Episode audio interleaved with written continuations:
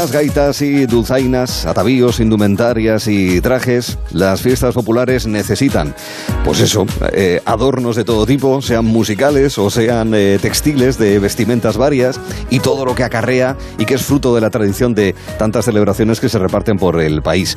El caso es que estamos en una época donde normalmente hay mucha gente de fiesta, hay mucho holgorio, pero, pero estamos en la situación en la que nos encontramos. En todo caso, es algo que nos atrae, porque en definitiva se trata de un elemento de la tradición que llega hasta aquí y que perdurará, pese a todo. Y por delante tenemos un diferencial en el que vamos a hablar de esos elementos que no pueden faltar en fiestas eh, tradicionales de tantísimos pueblos, de tantísimas ciudades. Empezando por los instrumentos musicales. Vamos a hablar de las gaitas y lo vamos a hacer con el luthier Liz eh, Latas. Liz, ¿qué tal estás? Buenas tardes. Buenas tardes a todos. Muy bien por aquí, por, por Lugo. Encantado de saludarte y de que nos eh, cuentes eh, cómo están las cosas. Para la gente que os dedicáis a la fabricación, a la, bueno, fabricación no sería la mejor eh, expresión porque son así como muy industrial, pero sí para la confección, para el diseño, para la elaboración sí, bueno, no, fabricación, fabricación está bien. También, fabricación, vale, pues lo dejamos así. Venga, nos entendemos pues, perfectamente. Me imagino que está como todos los sectores, así complicado, sobre todo lo, los sectores que tienen que ver con la cultura y el arte. Mm, eh, claro eh, intentando que pase ya cuanto antes eh, esta pandemia y ir recuperando poquito a poco la normalidad. Pero bueno, no nos podemos quejar tampoco. Es lo que deseamos todos. En todo caso, sí que es verdad, bueno, eh, tú desde Galicia, la tradición, tradición eh, arraigada de las gaitas eh, es fortísima, evidentemente. Hay muchísimo, ya no digo solamente tradición, sino que también hay mucha afición a, las gaitas y es un elemento absolutamente fundamental. Con lo cual, entiendo, y permíteme la pregunta, ¿hay mercado para la gaita que tú haces? Bueno, te diré, no solo yo, sino muchos de los artesanos que construimos en Galicia vendemos en todo el mundo. Ole, muy bien. Tenemos en todo el mundo por una razón muy sencilla, eh, como el chiste que cuentan a veces muchos de los humoristas de hay un gallego en la luna, pues eh, que gallegos hay en todas partes. Sí, señor. Centros gallegos, hasta hay un centro gallego en el Bierzo, justito en el límite de la frontera de Galicia hay un centro gallego. Y entonces, y aparte de eso, mucha gente que se acerca a la cultura gallega y que incluso sin tener descendencia gallega, y mm. se, se, interesa por nuestra música, nuestra cultura y al final acaba comprando gaita, tocando gaita. Nos pasa mm. muchas veces.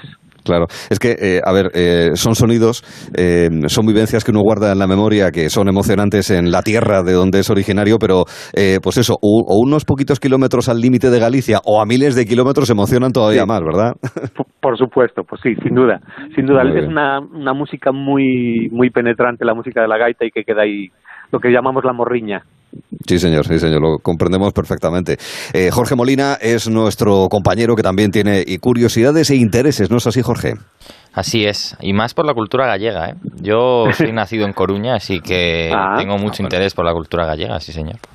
Y, y, y, es que lo de las gaitas, además, bueno, existe, como decimos, un vínculo especial ¿no? y estrecho entre la gaita y la cultura gallega, pero yo quería saber ¿Cómo es el proceso de fabricación de una gaita? O sea, ¿cuánto, cuánto dura? ¿Qué materiales se utilizan? Es porque debe ser complicado, ¿no?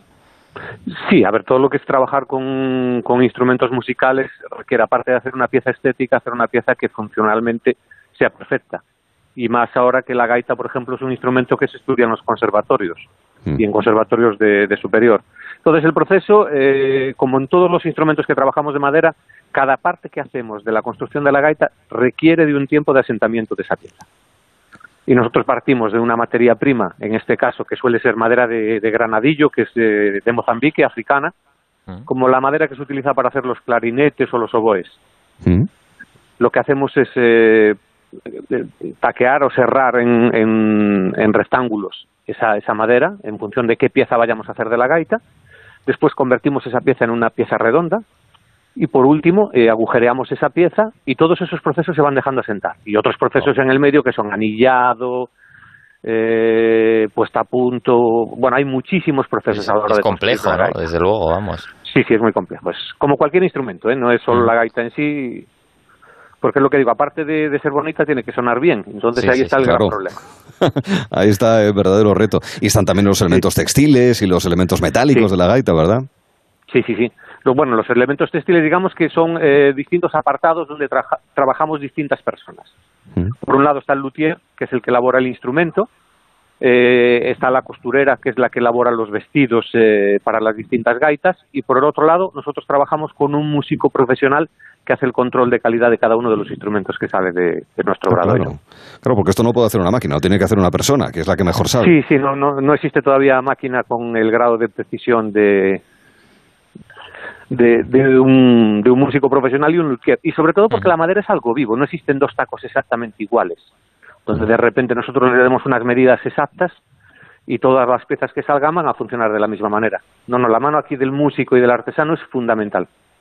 Qué chulo. Qué chulo, qué chulo, ¿no? Claro, y Arturo, ¿a ti no te, no te llama la atención el hecho de cómo es el proceso de cómo se afina la gaita? O sea, ¿no te llama la atención cómo, cómo, cómo, se hace eso? No sé si Liz nos lo puede contar. A mí me parece casi mágico el, pues tema del afinado. Nosotros partimos, partimos de unos estándar, digamos. Es decir, a la hora de nosotros, por ejemplo, nuestros conteiros, que es la parte más sonora de la gaita, es un instrumento tanto cónico por dentro como eh, cónico por fuera, en el interior. Entonces, digamos que hacemos un acuchillado estándar, un escareado, y hacemos eh, los orificios de las notas en unos eh, patrones estándar. Y a partir de ahí empezamos a corregir en función del taco de madera con el que estamos trabajando. Mm. porque hay tacos que por su densidad quedan un pelín más graves, otros quedan un pelín más agudos. Entonces estamos hablando de notas que a lo mejor llevan eh, una centésima más, una décima más, dos décimas más, dos décimas menos, y ahí es donde viene el ajuste fino del instrumento.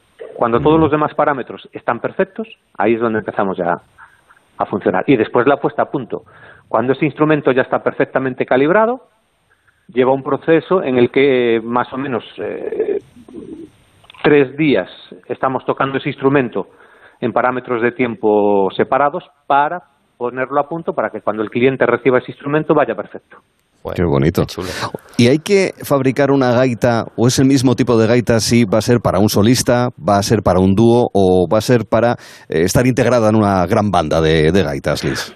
Eh, sí, a ver, nosotros tenemos, por ejemplo, dentro de nuestros instrumentos, tenemos lo que llamamos el punteiro afinable, que está más pensado para profesionales, es decir, para gente que se sube a escenario, como Carlos Núñez, como Budiño, Pepe Bamonde, que es nuestro profesional que realiza el control de calidad, porque digamos que le permite unos márgenes de afinación eh, en condiciones de temperatura y humedad que un punteiro fijo eh, no le permitiría y le daría más problemas. Para la gente que toca, digamos, más tradicional o en cuarteto, el puntero de una pieza o puntero estándar y tradicional es lo más habitual. Y después ya para bandas sí recomendamos muchas veces hacer el puntero en dos piezas para poder tener un margen de afinación para poder ajustar toda esa banda. Claro, y todo ir ajustado. Como última pregunta, de cara a los que seguirán gaiteros o serán gaiteros en el futuro, ¿gaitas para, para chicos jóvenes necesitan algún tipo de ajuste especial en cuestiones de tamaño o es mejor que vayan directamente a por la gaita que cuando sean adultos van a poder tocar? Eh, no, eh, nosotros eh, digamos que todas las gaitas van personalizadas tanto en función del tamaño del músico mm. como en función de la tonalidad que él necesite. Es decir, una gaita para un niño o una niña de 8 años, el tamaño del fol y el tamaño del soplete no tiene nada que ver con una persona que mide un metro noventa, por ejemplo. Y el peso y un montón de factores, claro. Eso es, eso es. Muy bien. Pues las gaitas desde el Obradoiro, eh, Liz eh, Latas nos ha querido explicar, le hemos pedido que nos lo explique, algunos de los detalles y de la precisión, no solamente de tradición, sino precisión que requieren las gaitas para que estén bien afinadas, bien construidas y que en definitiva nos emocionen a todos. Que sepas que te saludamos desde Asturias, yo servidor, al menos, con lo cual también algo de gaitas conocemos desde esta, desde esta tierra. Oye Luis, un abrazo y muchísimas gracias. ¿eh? Igualmente, un abrazo a vosotros. Cuídate y hasta la próxima.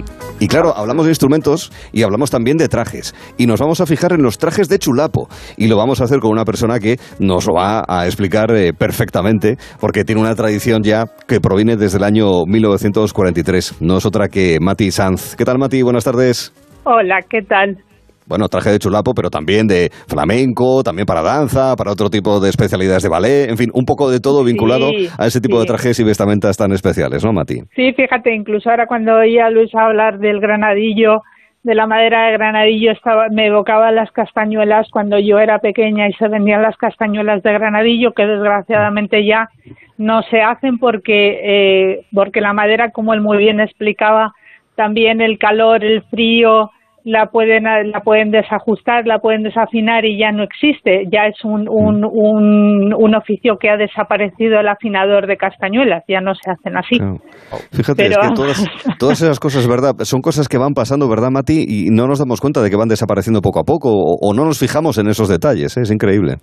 Claro, no, porque, porque son cosas primero que se, que se reducen a un público muy concreto, porque generalmente que toquen las castañuelas, pues realmente mm, son los profesionales o los estudiantes que después quieren ser profesionales del baile, ¿no?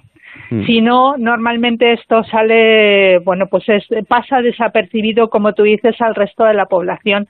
Y es verdad que es una pena que hemos perdido muchísimos oficios. Es una lástima, pero, pero se han perdido, es cierto. Mm, pero siempre nos quedarán los chulapos. Eh, Jorge es uno de ellos, sin ninguna duda. Y creo que te has probado uno ya de la talla 43, ¿no? Traje chulapo, ¿no, Jorge? 44 incluso. Ah, 44, perdón. O sea, ya a lo grande, ya lo hacemos, lo hacemos a grande, sí. Aquí yo que llevo viviendo muchos años en Madrid, es, es bien conocido, ¿no? La fiesta de San Isidro, los chulapos, el vestido de chulapa y demás. Eh, hay además un elemento en, estos, en esta vestimenta que es un clavel, si no me equivoco, que es eh, un elemento muy común en los trajes. ¿Se debe esto a algo concreto, el, hecho del clavel, o, no, Mati? Pues mira, el, el clavel es un elemento común tanto en el traje de hombre como en el traje de mujer. Pero en el traje de mujer tiene un significado especial porque el clavel se coloca o los claveles se colocan en el centro de la cabeza y después se coloca el pañuelo. Entonces, sí tenía un significado porque quien llevaba, la mujer que llevaba tres claveles y llevaba uno, uno rojo y dos blancos era porque era viuda. Eh, la señora que llevaba dos claveles rojos estaba casada, dos claveles blancos era soltera. Wow. Y un clavel... Es un poco como un semáforo, ¿no? O sea, rojo, amarillo, verde. Claro, y uno blanco y uno rojo quería decir que estabas soltera pero estabas comprometida. Entonces, claro, era una manera, bueno, pues eh, no verbal de, de, comunicar eh, cuál era tu estado civil, porque no, a ver, tenemos que remontarnos a una época donde la, donde eh, la comunicación entre hombres y mujeres no era tan fácil. Sí, porque este traje es típico de, de, fines, de finales del siglo XIX, ¿no? Si no me equivoco, más o menos por ahí, ¿no? Efectivamente, es un traje popular, es un traje del pueblo, era el traje pues de, de, la, de la clase trabajadora, es decir, de modistas, de, de, de, sastras, de, bueno, pues de, de gente que, que era, pues eso, lo que era la clase trabajadora. Y de hecho, hay una parte que se llaman los chisperos, que justamente estos eh, mm, estaban en la, en la parte de, de, mm, ay, de, de, la zona de Barquillo y San Antón. ¿Y por qué los llamaban así? Porque era la gente que trabajaba en las herrerías. Tengamos en cuenta que Madrid era entonces una población muy pequeña y lo que hoy está justo en el centro de Madrid, entonces no lo era tanto. Mm. Era campo. ¿Cómo, ha cambiado Madrid? Eh? No, sino campo, pero pero pero no era. no lo que hay ahora, claro. No, claro, lo que hay ahora no. No había un primar, desde luego. Eso ya te digo yo que no. No, no, no, no. Si te tienes en cuenta que la Gran Vía que cuando se cuando se hace la remodelación o cuando se, se crea de verdad la Gran Vía esos edificios maravillosos pues ahí había casitas bajas que hubo que expropiarlas todas ya. o sea, claro. El, traje de chulapa canónico, vamos a decirlo así, el de referencia, descríbanoslo en cuanto a materiales, en cuanto al nombre de las piezas, que es un, algo muy llamativo, ¿no? Todos esos lenguajes eh, especiales, eh, incluso también en los trajes de, chulapa, ¿no? Porque significan cosas muy concretas y demás. ¿Cómo es, en definitiva, el de chulapa? El de chulapa, concretamente, o bien podía ser un traje entero, o bien podía componerse de una, de una falda y de una blusa. Entonces era bastante típico en las blusas lo que se llamaba la manga de jamón, que era una, una manga muy voluminosa eh, en la parte de arriba y luego se iba estrechando hacia la muñeca. O bien la manga de farol, que también era más voluminosa arriba, pero se ajustaba en la parte de abajo, en la parte baja del, del, del hombro y luego ya se iba estrechando hasta la muñeca. ¿eh? cuando se componía en dos partes y después la falda. En un principio esa falda tenía bastante más vuelo. Tengamos en cuenta que se dice que estos trajes son típicos de zarzuela, sí, mm. pero, pero también es cierto que una cosa es lo que es un teatro y otra cosa es lo que es la calle y es la mm. vestimenta popular. Entonces, si nos remitimos a esa época, el pensar que una señora llevara una falda como la como conocemos hoy, el traje de madrileña, completamente ajustada, marcando la cadera, vamos, sería un escándalo en la época. Sí. Poco. claro, si alguien fuera por la calle así. Lo que, sí que es verdad que cuando uno se viste para un escenario es completamente distinto. Y ahí es donde comienza a estrecharse los trajes. Eso tuvo que ser una revolución, ¿eh? Sí, pero claro, no era lo mismo ir a ver una zarzuela y ver esto que la gente por la calle. No, no tenía nada que ver. Mm. Porque además tenemos que tener en cuenta que esto eran las clases populares. La clase popular lo que hacía era trabajar y trabajar mucho, con lo cual no podía llevar cosas incómodas. Y más en aquella época donde se llevaban en agua, se llevaban pololos, se llevaban un montón de cosas. Ya, ya, claro, lógico. Para quedar eh, como verdaderos eh, chulapos. ¿Es usted de ir a la pradera o no, Mati? ¿Cómo? Que si es de ir a la pradera el día de San Isidro, el 15 de mayo. Pues mira, eh, durante muchos años he ido y este último año no. evidentemente que todo ha sido completamente distinto, ¿no? Tanto mm. este año como, como el anterior pero sí que es verdad que voy y voy porque además creo que las tradiciones se deben de mantener. Nosotros estamos muy, muy, muy agradecidos a los colegios porque son los que realmente, y las asociaciones de, castizos, porque son los que verdaderamente están manteniendo estas tradiciones. De los colegios porque evidentemente celebran su fiesta de San Isidro y hacen que los niños se vistan. No ocurre ahora lo mismo con la paloma porque efectivamente los niños están de vacaciones. ¿eh? Pero en San Isidro sí, se visten, incluso estas asociaciones han ido eh, por los colegios y han enseñado a los niños a bailar el chotis, con lo cual, bueno, pues hay que fomentar y hay que, hay que hacer crecer ese amor por las mm. fiestas de Madrid. Por la cultura propia. Pues eh, chulapos y chulapas para siempre, es lo que deseamos, pese a las adversidades. Esto hay que mantenerlo y que continúe en el tiempo. Mati Sanz, le agradezco mucho que haya estado con nosotros aquí en Onda Cero, que vaya bien y nos encontraremos con clavel eh, rojo, por ejemplo. claro que sí. Otro día os cuento además cómo se llama cada parte del traje. Ah, vale, vale, vale, vale, vale. Tenemos contenido y tenemos tiempo para ello. Venga, cuídese. Gracias y hasta luego. Igualmente, hasta luego. Bueno, venimos de hablar de San Isidro, 15 de mayo, pero hay otro 15 que se va acercando inexorablemente. 15 de agosto, que es fiesta en, en media España, no, en tres cuartos al menos de, España es fiesta. Y de los lugares señeros es la alberca en Salamanca, con sus flores, pero también con sus trajes y sus joyas. Y por eso hemos quedado con eh, Chema Méndez para que nos lo explique. Chema, ¿qué tal está? Buenas tardes. Hola, ¿cómo estáis? ¿Qué tal? Gracias por estar aquí con nosotros, porque además es usted joyero en Tamames, ¿verdad? Pero eh, también es usted eh, la persona que mejor nos puede hablar, me da a mí la sensación, una de las que mejor y más nos puede hablar sobre los eh, trajes típicos albercanos, con su joyería y su parte de telas, ¿verdad? Pues sí, sí, algo sabemos. algo sabemos.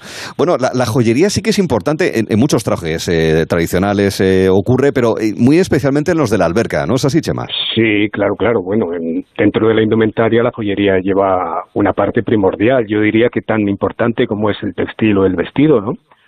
Y en, concreto en el traje de vistas de la alberca, pues es fundamental, claro. No se puede comprender ese traje sin, sin esa profusión de joyas, ¿no? Eh, si lo conocéis, que seguro que lo conocéis, pues es exagerado, exuberante, ¿no? En cuanto a plata, corales, relicarios, cruces, bueno, es increíble todo lo que se le puede colgar al traje, ¿no? Sí, es verdad.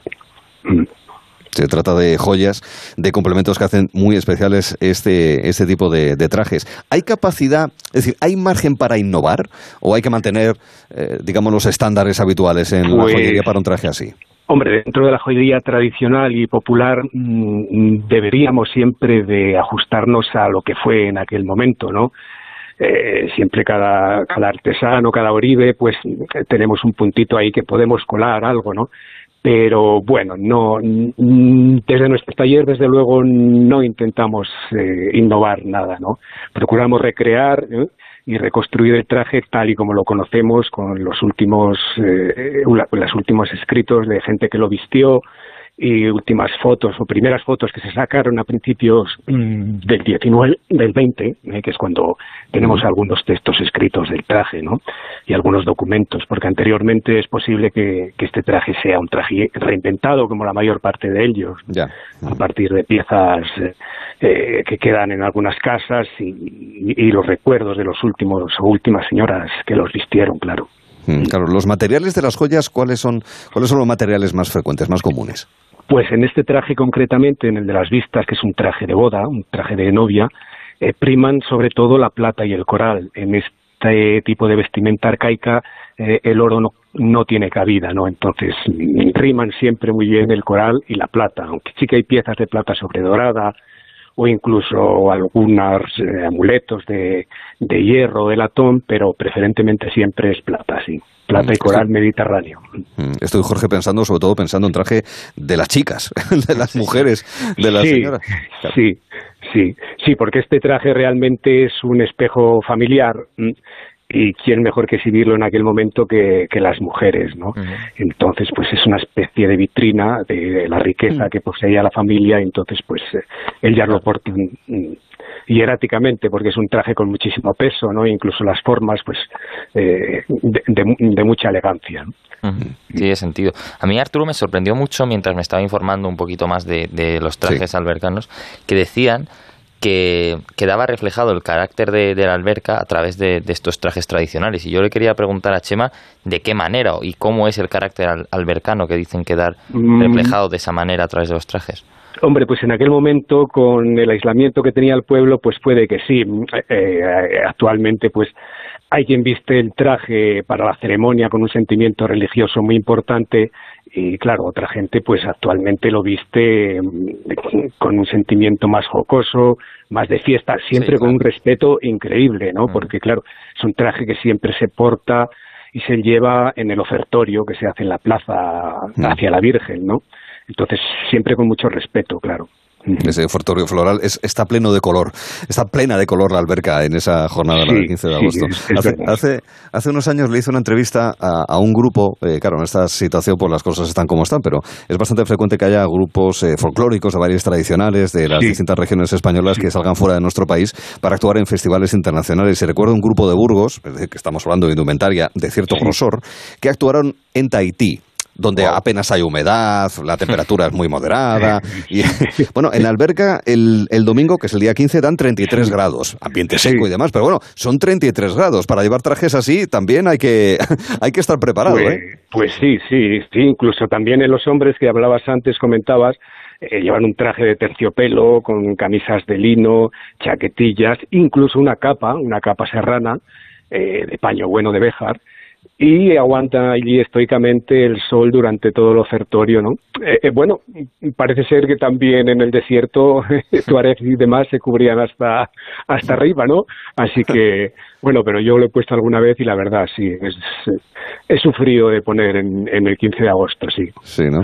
Decía los paños de Béjar, ahora también Béjar muy conocida por las mascarillas, de hecho, sea de paso, gente que tema textil sí que conocen esta ciudad del sur de, de, Salamanca y no demasiado lejana de la alberca, de la zona serrana de la provincia de Salamanca. Por último, claro, se pueden eh, conseguir joyas de nueva fabricación, pero imagino que también habrá muchas de las heredadas y que, pues a lo mejor se, se estropean, se deterioran se degradan de alguna manera. Entiendo que ese también tiene que ser un trabajo importante para ustedes los joyeros, que, los joyeros, que es que esas piezas tradicionales se mantengan y perduren y se arreglen.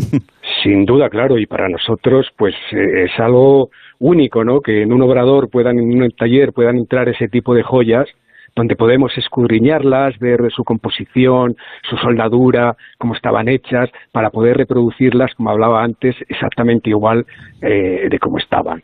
Eh, claro, son piezas, muchas de ellas, de finales del 16, principios del 17, que tampoco han estado tratadas eh, como debían de ser, ¿no? Porque el roce, el peso, pues las va deteriorando, la mayor parte de ellas están hechas en filigrana, que es muy delicada, es muy liviana, y sí que conseguimos restaurarlas y como te decía, para nosotros es, bueno, algo, es, es, una beca en una universidad poder eh, abrir todos esos relicarios y, observar cómo se hicieron en ese momento. ¿no? Es que es una pieza de joyería, pero es un elemento simbólico y etnográfico. Por último, ya, ¿Este año se va a poder hacer algo? Porque ya sabemos cómo andamos. Eh, pues sí, hay un pequeño, eh, no será el ofertorio masivo que se hace en otros años, ¿no? Pero sí que el grupo de baile pues eh, hará unas danzas eh, frente a la Virgen eh, un poquito como está todo, ¿no? Pero sí, sí, algo, algo por fin han organizado, aunque muy precipitadamente, ¿no? Pero sí, eh, invito con las medidas eh, de seguridad a que quien quiera verlo, pues, pues que sí, que se acerque el día 15. ¿no? Sí. no habrá tanto color, color floral, pero en todo caso la piedra de la alberca también es hermosa. Como lo son los trajes albercanos, su orfebrería y su joyería de la que hemos querido hablar con Chema Méndez para que nos ilustre. Lo hemos visto, Chema, se lo agradecemos. Un abrazo. Muy bien. Muchas gracias. amable. Hasta la próxima. Bueno, pues ya, ya nos podemos quitar el atavío. ¿Te parece, Jorge? Me parece bien porque estaba sufriendo un poquito, ¿eh? Sí, Aquí con el calor. Un poquillo, porque es muy agradable, se festeja y demás, pero dígame, para bailar una jota, esto hay que saber. Y nosotros somos, somos unos novatos, hay que dejar a los que de verdad saben. Venga, Jorge, un abrazo. Mañana nos escuchamos, hasta luego. Mañana continuamos. Y dentro de unos minutos actualizamos la información y abriremos afinando los sentidos.